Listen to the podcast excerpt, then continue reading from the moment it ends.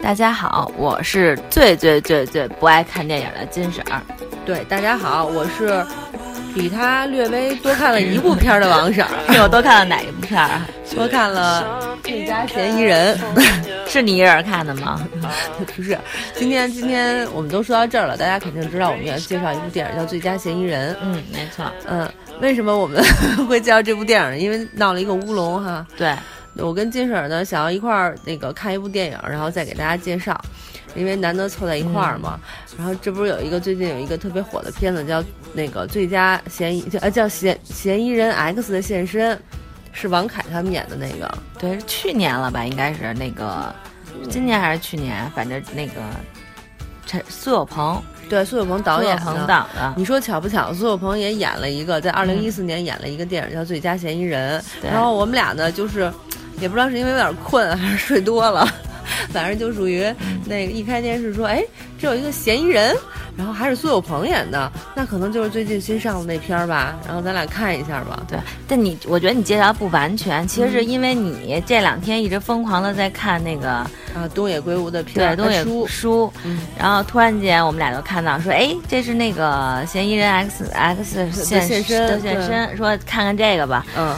就这么着，然后结果呢，我们俩后来也知道苏有朋，确实知道苏有朋导了这部戏。对，然后我们俩一看，哎，苏有朋，那就看吧。嗯。结果看着看着觉得不对呀，感觉特别怪。后来一 看，原来这部片叫《最佳嫌疑人》。对对对对对。对，而且这个的导演和编剧都是曾经导过那个《疯狂石》编过《疯狂石头》的导演。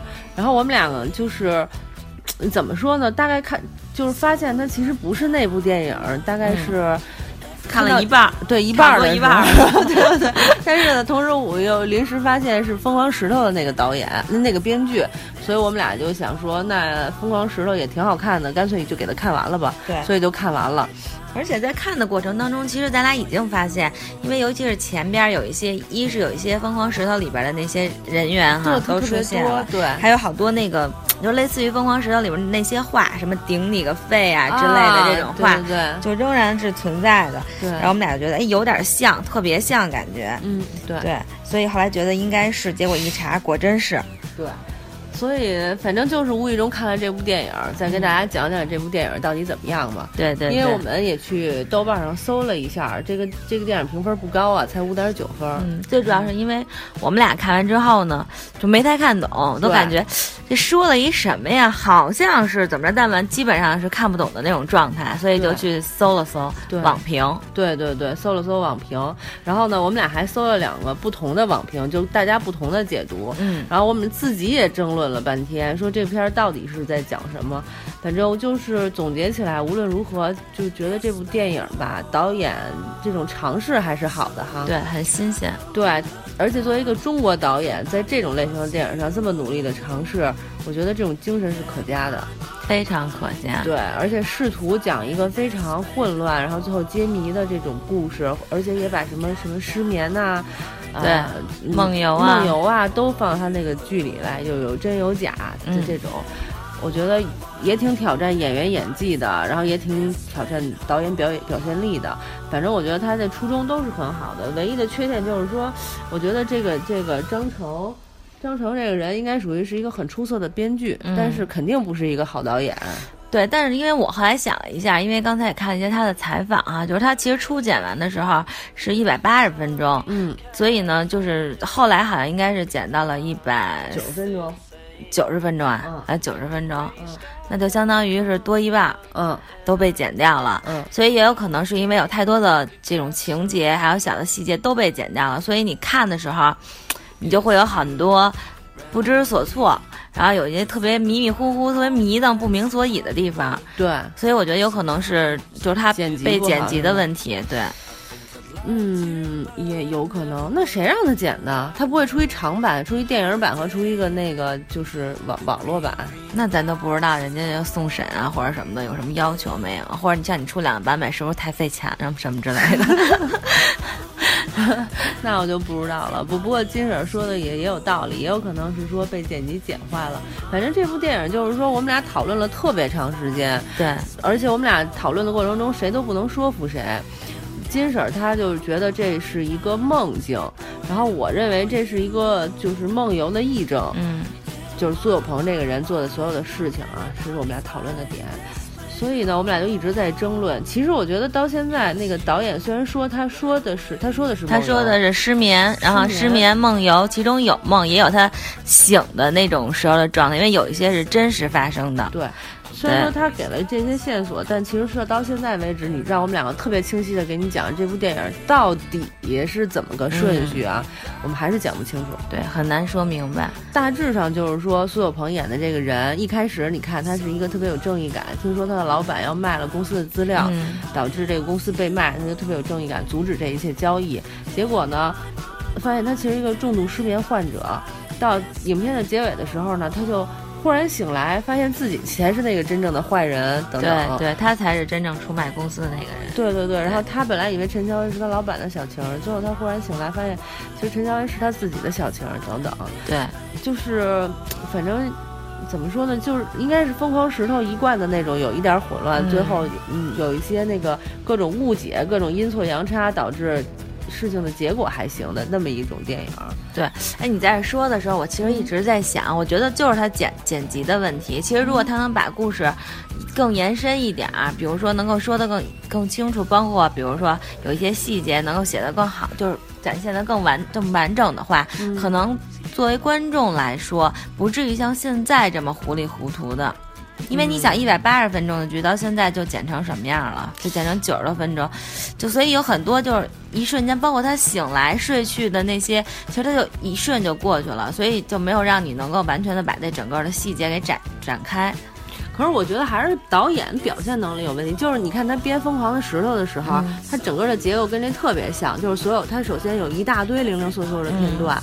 就特别特别多，然后呢，那个中间就也是这种，就是一条线这么走，然后呢，中间连那个变换都没有，马上进入另一条线，这种就是特别混，就看似混乱的交错这样来，然后结尾的时候呢，他又会回到从前，给你把当时的某一个细节进行一个就是表演，就是他没他没有表现的那些细节又给你演出来，然后给你哦原来是这样，但你却完全看得懂，对吧？对，所以这就是问题，在他就是疯狂的时候，他作为是一个现实的一个一个东西存在的，这个是他就是一个梦，他相当于就是说把梦游也好，或者说把失眠，把这个和真实的东西掺杂在一起的时候，他又没有表现的很清晰，所以我觉得宁浩做导演，他做编剧合作拍的话肯定还行，他自己独独挑大梁当导演，我觉得就还不如好点哈，还不如好好做编剧呢。对，也许换一个其他的导演，然后可能要导出来，同样的本子是吧？对，会不同，然后包括剪辑啊什么的也会剪的不一样。其实像有关梦也好啊，梦游啊这类的电影，像那个咱们之前说那个《穆赫兰道》，就一个特别经典的一个代表。对呀，就是对我跟金神，我们俩在争论的过程中也聊到这部电影了。然后我我觉得就是说。就是怎么说，他这部电影首先还是要说导演的尝试，这种心是特别好的啊。但是其实你像《穆赫兰道》，你看的时候也特别懵逼，我们俩看的时候都特懵逼。但是《穆赫兰道》是那种片儿，就是说稍微给你点一下。你就一特别清楚清晰，一下就感觉哇哦，原来是这么回事。对对对对对，就那种。然后你自己，你就你根本就不用再看任何影评什么，你自己一捋就把它捋得特别清楚。而且你捋捋透了以后，你就会想，哦，这个导演太牛逼了，这个导演对整个这个梦的解析真是研究透透的，等等等等，你会有这种想法。对。但是这部片儿就是。这通我们俩这通翻呢，然后哎，我突然想起来，你说这是不是也能说明咱们确实没什么文化呀？不是，但但是他那个是就是真的探讨梦境的嘛？穆赫兰道是真的在探讨人类梦境的嘛？对吧？探讨人类心理学的，我觉得它是一种片儿。然后这部片儿它明明就是故事性的，它跟心理学的关系不大。它其实还是叙事性的东西，对，它是通过一个梦去讲一个故事，对，但其实也有一些隐喻在里面，但很就很少很浅，它不会说像《穆赫兰道》那样，它是整个把一个整个的梦去讲完之后再回归现实，其实时间顺序也特别清晰那种，对，这个它是真实和梦境相混杂在一起，所以你有的时候不太容易去分辨。我觉得张成这个人可能就特别喜欢用就是这种这种方法编剧本，就是好多零碎混在一起，然后让你自己来拼。我觉得这是他非常有意思的一种个人魅力。但是我还是觉得，就是希望将来能有机会有一个，比如宁浩什么的，把这电影重新拍一遍。我觉得如果重新拍一遍的话，也应该是一个还挺好看的电影。挺好。其实按说国内这种烧脑片不多，真是很少。我觉得有人在这方面努力和尝试是一特别好的事儿。对，所以为什么有好多影评就大家说我操，完全没看懂，我觉得什么呀，觉得又没劲啊或者什么的。包括因为苏有朋演的那个人成天没精打采的那劲儿，就当然因为咱们很多国人是喜欢热热闹闹的。那种娱乐哈，然后有精精神神的，精精神神的，对，有故事性的那种电影，所以你看这个就感觉有时候会觉得，哎呦，有点看不下去，丧不打眼，丧不打眼，对，嗯，但是确实我觉得，就我一开始看没多久的时候，我就跟你说，我觉得这个苏有朋演的真的很好，嗯。这个还好，我觉得苏有朋还好，我没有特别多的感觉，但我觉得陈乔恩还挺好的。对，这里特别展现了陈乔恩的本性。没错，我觉得陈乔恩特别不适合演清纯女性，她还是好好的走自己骚逼这个路线，一定会大有发展的。我觉得她，你说她骚吗？她其实这种就是这个骚劲儿里边带着一种。贫气，我这么说也不太好啊。贫气，我以为你想说骚的。她又不是那种大蜜，或者是大小，就是那种大蜜范儿，或者是觉得就是特妖艳、特妖艳那种情儿啊，就那种女人哈。她又带了一点贱贱的那那那种劲儿，然后就稍微就就感觉不是特别。我觉得她挺有发展的，因为你知道这个世界上的小三儿或者骚货。不都是真的好看，都是靠内内在来吸引人的。你说范冰冰那样的，你让她演小三儿，其实现在压力也挺大的。那得多大一老板能镇得住范爷啊？范爷说：“我用小拳拳捶你胸口。”范爷实在是当不了小三儿了。我觉得他要是演的话，可以演那种包养那个小鲜肉那一类的。嗯，但是这个我确实觉得陈乔恩这次表演让我眼前一亮，那也说明人家演技确实演的也不错。但他演别的就不行啊。别的盗墓那个鬼吹灯啊，我没看过。我看过他最早的一部片儿是《便利贴女孩》，当时他和阮经天一起演的台湾偶像剧，他是因为那个片儿火的嘛。嗯嗯。那里说实话演的还行，但是其他片儿就再没看过了。他火起来不是演《东方不败》吗？《东方不败》没看过，对，我也没看过，所以我也不知道他为什么火起来。但是我对他的印象一直就不太好。他他确实比较适合演那种贱贱的坏人，不太适合演那种清纯的好女孩。我现在特别不理解，就是前两天我看了一篇文章，那文章上说现在好多女明星明明就不是少女态，就是发通稿的时候一定要说自己是少女态，其中包括陈乔恩，包括张馨予，还包括谁？我忘了。张馨予。张馨予对，说自己少女派爆棚。张馨予那大骚逼，这这他哎，我这么说也不合适，别让人告咱们。听说他不是坐台出身的吗？啊，还弄什么少女啊？不知道啊，谁知道啊？哎，咱俩别这么诋毁张馨予，他该说咱们吃饭也那个。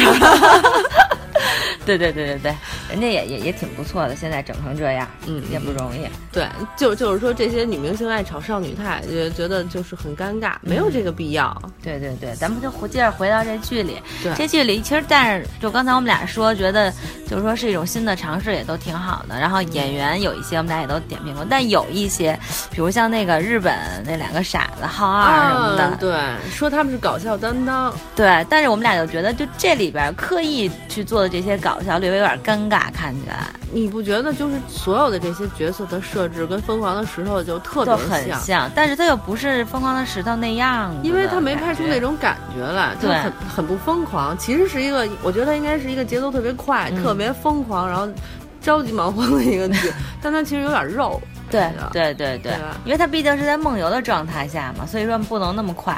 但是其实应该是一个节奏很快的戏，对，所以我就觉得这个导演把握的不是很好。但他他自己其实也说，他又想以就是说黑色幽默的方式去去把这部片儿表现出来，就不愿意表现出每人压力特别大、失眠啊那种状态。但是实际上就有点怎么说过犹不及吧那种感觉。嗯，反正这点搞笑的，包括。就你一听那个里边有一个香港的这个演员说“顶你个肺”说两遍的时候，你就感觉这点已经被用过了。哎，你不觉得他所有的人物都是相通的吗？就是这个香港人和《疯狂石头》里那个香港香港人对，和那个《疯狂赛车》里那台湾人都比较相似，对吧？对。然后呢，还有那个，你看还有谁来着？就王迅演的那个，就出来说了几句台词儿，对，那傻逼似的，嗯，其实也有点像，也有点像，对对。然后呢，有一个就是貌似有正义感的男主。但这个就可能跟那个郭涛演，就是说苏有朋跟郭涛演，郭涛那有点像，就是前面像，结尾有一个反转，你可能会觉得说超稍微不太一样。就是他的角色设置都有那么丁点儿相似哦，但女性角色可能会少一些。对，女性角色那里很少，这里边会相对多一些。对，但是其实我觉得意义都不大。其实你要这么说，其实就又更又一次说明他的这个片儿。其实如果你真的想拍出这种片子来，你就应该跳出原来《疯狂的石头》的那个块儿。但他是同一个编剧啊，你知道，就是说写书的人会有同样的风格。对对对，编剧的人也，因为他风格太清晰了，太清晰了，跳出来挺难的。对，如果他能跳出来，换一个角度去去去，还是这个片儿，还是去拍。但你把那个就是抛开《疯狂的石头》那那些刻意的东西，其实反而这个片儿，我觉得可能会更成功一些。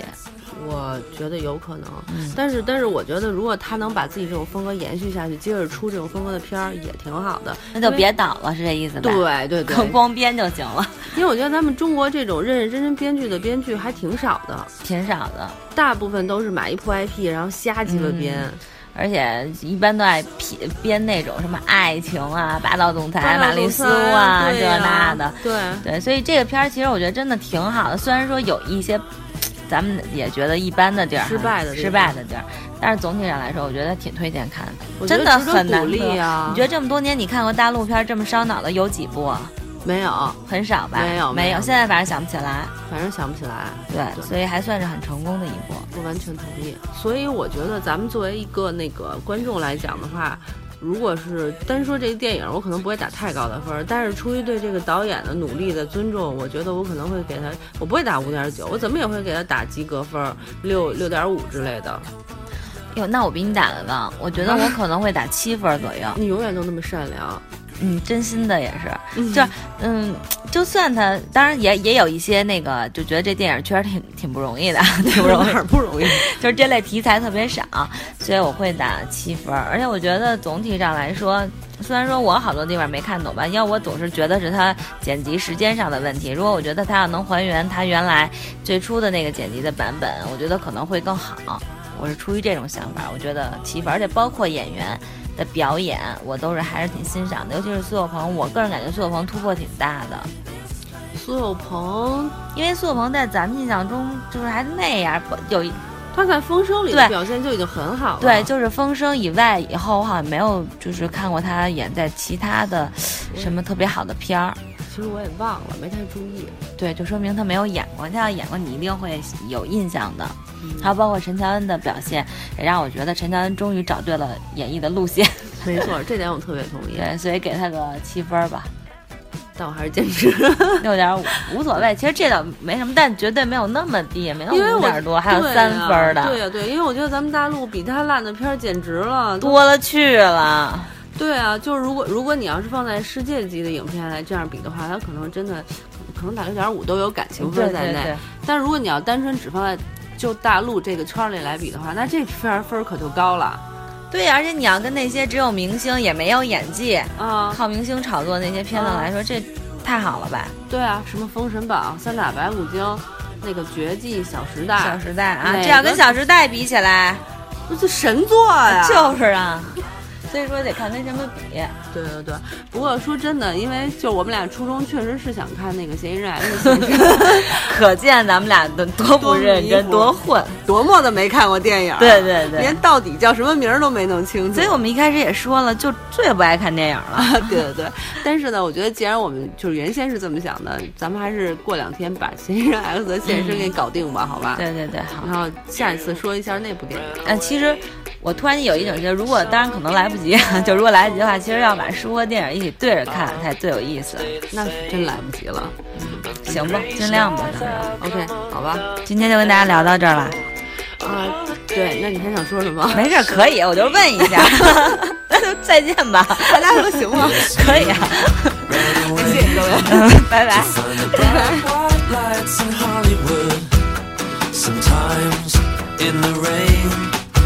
think I'd like to, but I never would, and I know.